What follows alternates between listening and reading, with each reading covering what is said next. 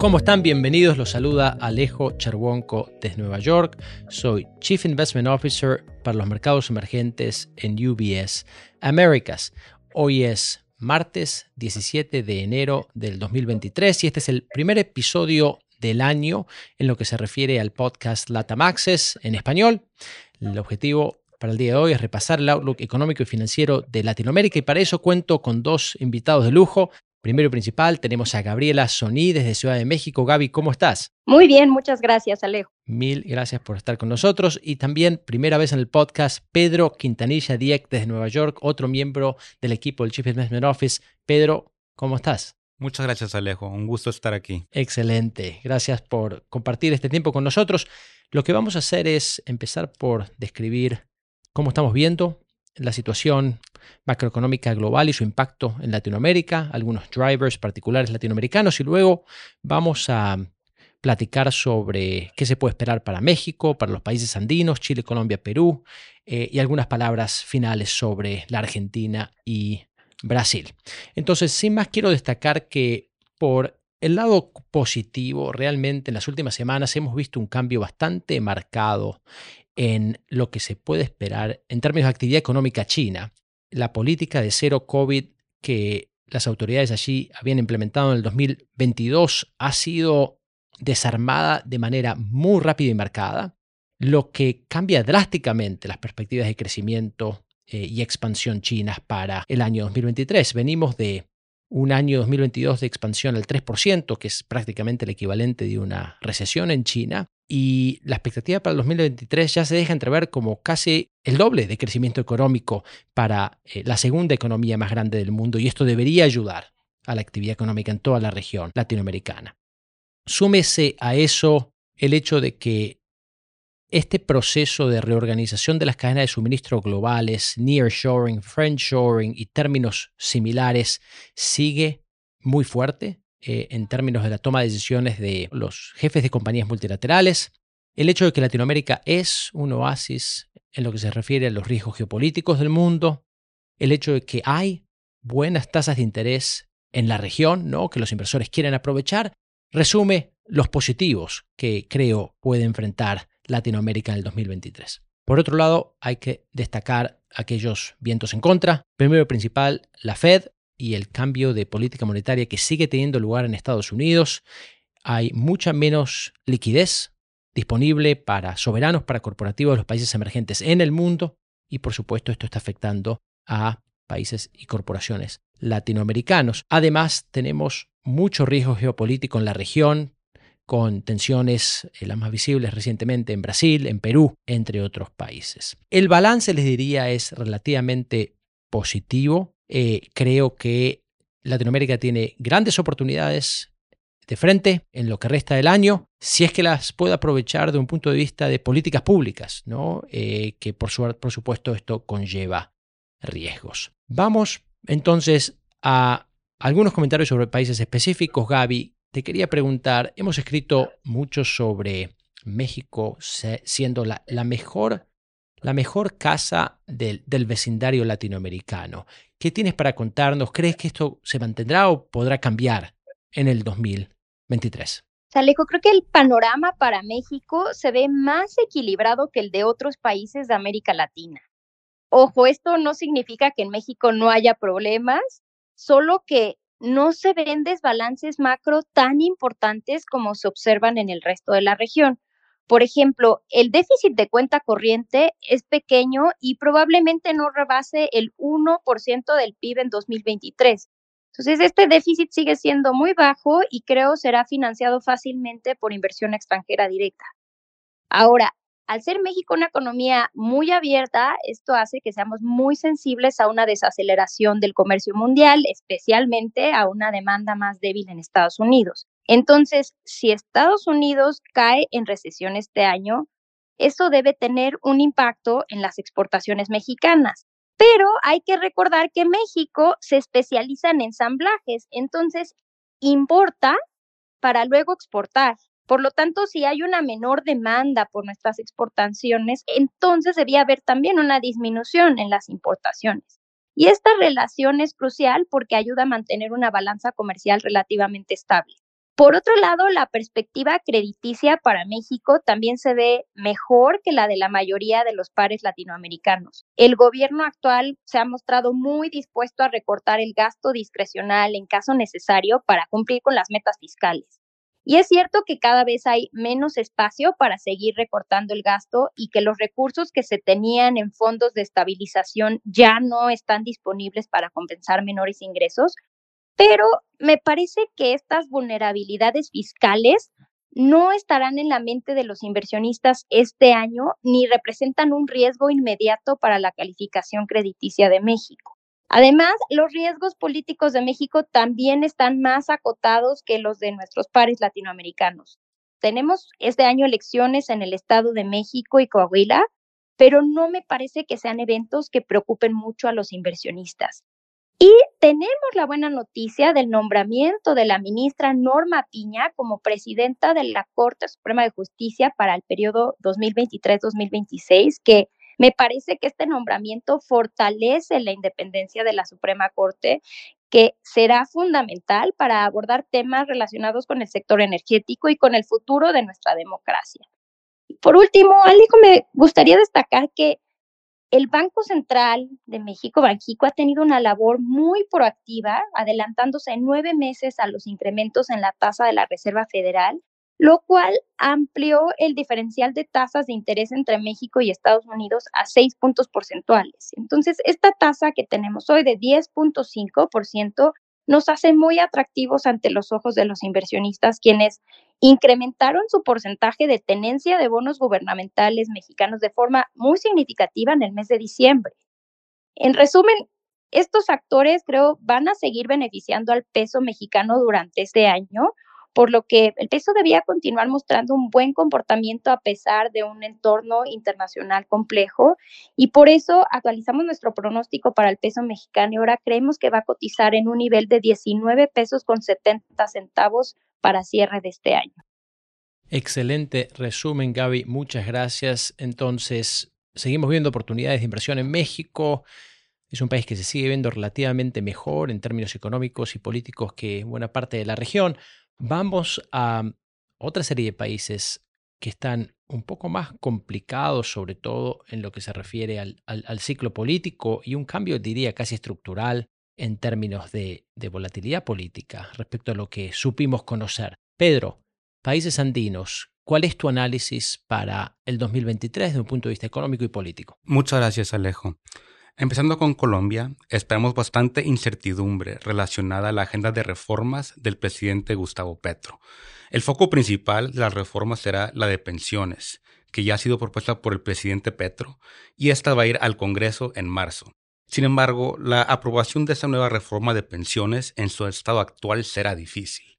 Número uno, Colombia tiene elecciones regionales en octubre lo cual probablemente haga que la coalición que ha formado Petro en el Congreso se haga un poquito más frágil.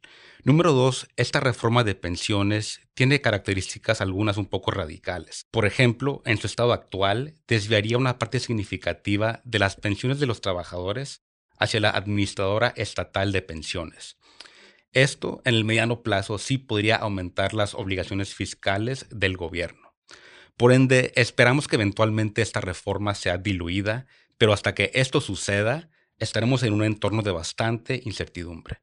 Mientras tanto, la economía colombiana estará en una transición para corregir desbalances macros. Pasaremos de un crecimiento muy elevado y una inflación históricamente alta a una tasa de crecimiento mucho más baja y una tasa de, inflación más moderada. Esto por su parte contribuirá a que el gran déficit en la cuenta corriente de Colombia, lo cual es una gran vulnerabilidad, converja a un déficit más moderado. Adicionalmente, pasaremos de un déficit fiscal primario a un ligero superávit, debido primero a una mayor recaudación de los ingresos por una reforma de impuestos el año pasado y precios del petróleo que históricamente siguen altos. En este contexto, yo espero que el peso colombiano y los bonos soberanos de Colombia se mantengan en un rango, pero quizás el peso colombiano sí se pueda apreciar debido a que sus valuaciones son muy atractivas y el precio del petróleo sigue muy alto. Pasando a Chile, el foco principal será el proceso político para redactar una nueva constitución. Este nuevo proceso involucrará a tres entidades, un Consejo Constituyente, un comité de expertos con una gran trayectoria profesional y un comité técnico de abogados. En mi opinión, este nuevo proceso tiene muchos más contrapesos y filtros institucionales que el anterior. Esto aumenta la probabilidad de que terminemos con una constitución más moderada de la que fue rechazada el año pasado, una con derechos de propiedad más fuertes. Esta nueva constitución probablemente sea aprobada por los chilenos a finales de este año. Otro enfoque es la reforma de impuestos, la cual está bajo discusión y probablemente sea aprobada en abril. Mientras tanto, la economía chilena probablemente entre en una recesión similar al caso de Colombia, esto para corregir los excesos de los dos años anteriores, lo cual ha llevado a tener una inflación muy alta, un crecimiento excesivo en el consumo y un déficit de cuenta corriente que se encuentra a niveles históricos. Mientras tanto, también esperamos un ligero deterioro en las métricas fiscales de Chile, ya que la recesión presionará el gasto público al alza y llevará a una disminución en los ingresos fiscales.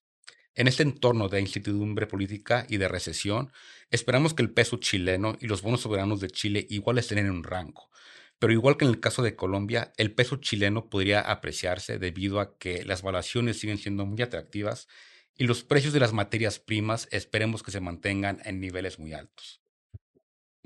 Pasando al caso de Perú, Esperamos que la dicotomía entre la incertidumbre política y social y la estabilidad macroeconómica continúen. Empezando por el lado político, la propuesta de la presidenta Boluarte de permitir elecciones en abril de 2024 ha recibido mucho apoyo en el Congreso. Sin embargo, las protestas solamente se han vuelto más violentas, ya que muchos quieren elecciones más tempranas y están pidiendo incluso la renuncia de la presidenta Boluarte. En el sentido de las reformas políticas para corregir esta este, disfunción política histórica de Perú, la verdad es que no se ve mucho apetito para hacer eso. Por ejemplo, algo que podría ser algo positivo es permitir un Congreso bicameral, pero no, no está claro que existe el, el apetito político para llevar a cabo esto. En el ámbito macroeconómico, no esperamos un impacto significativo este, pero los riesgos claramente están aumentando. ¿no? El gobierno en diciembre anunció estímulos fiscales para contrarrestar el impacto negativo económico de las protestas, pero aún así se espera que puedan cumplir sus metas fiscales para este año. Sin embargo, sí existe un riesgo de que el gobierno decida convertir este estímulo fiscal, el cual se supone que es temporal, en algo más permanente, si vemos que las protestas continúen de manera más violenta. El crecimiento permanecerá muy bajo debido al ambiente volátil político y esto mantendrá la inversión privada en niveles muy bajos, que es lo mismo que vimos en 2022. Importantemente, los riesgos de inestabilidad macroeconómica en Perú siguen siendo muy bajos debido a que los fundamentos son muy buenos. Tenemos una cuenta corriente en balance, deuda baja, reservas internacionales muy amplias y un banco central que sigue siendo responsable. Por esto, esperamos que los activos de Perú sigan en un rango, que los buenos fundamentos macroeconómicos sigan contribuyendo a la resiliencia en este periodo de inestabilidad social, pero los riesgos a, esta, a este outlook siguen aumentando. Muchísimas gracias, Pedro, por, por el resumen. Eh, se ha tornado en un trabajo full time analizar este tipo de países en un contexto, en un contexto de permanente cambio.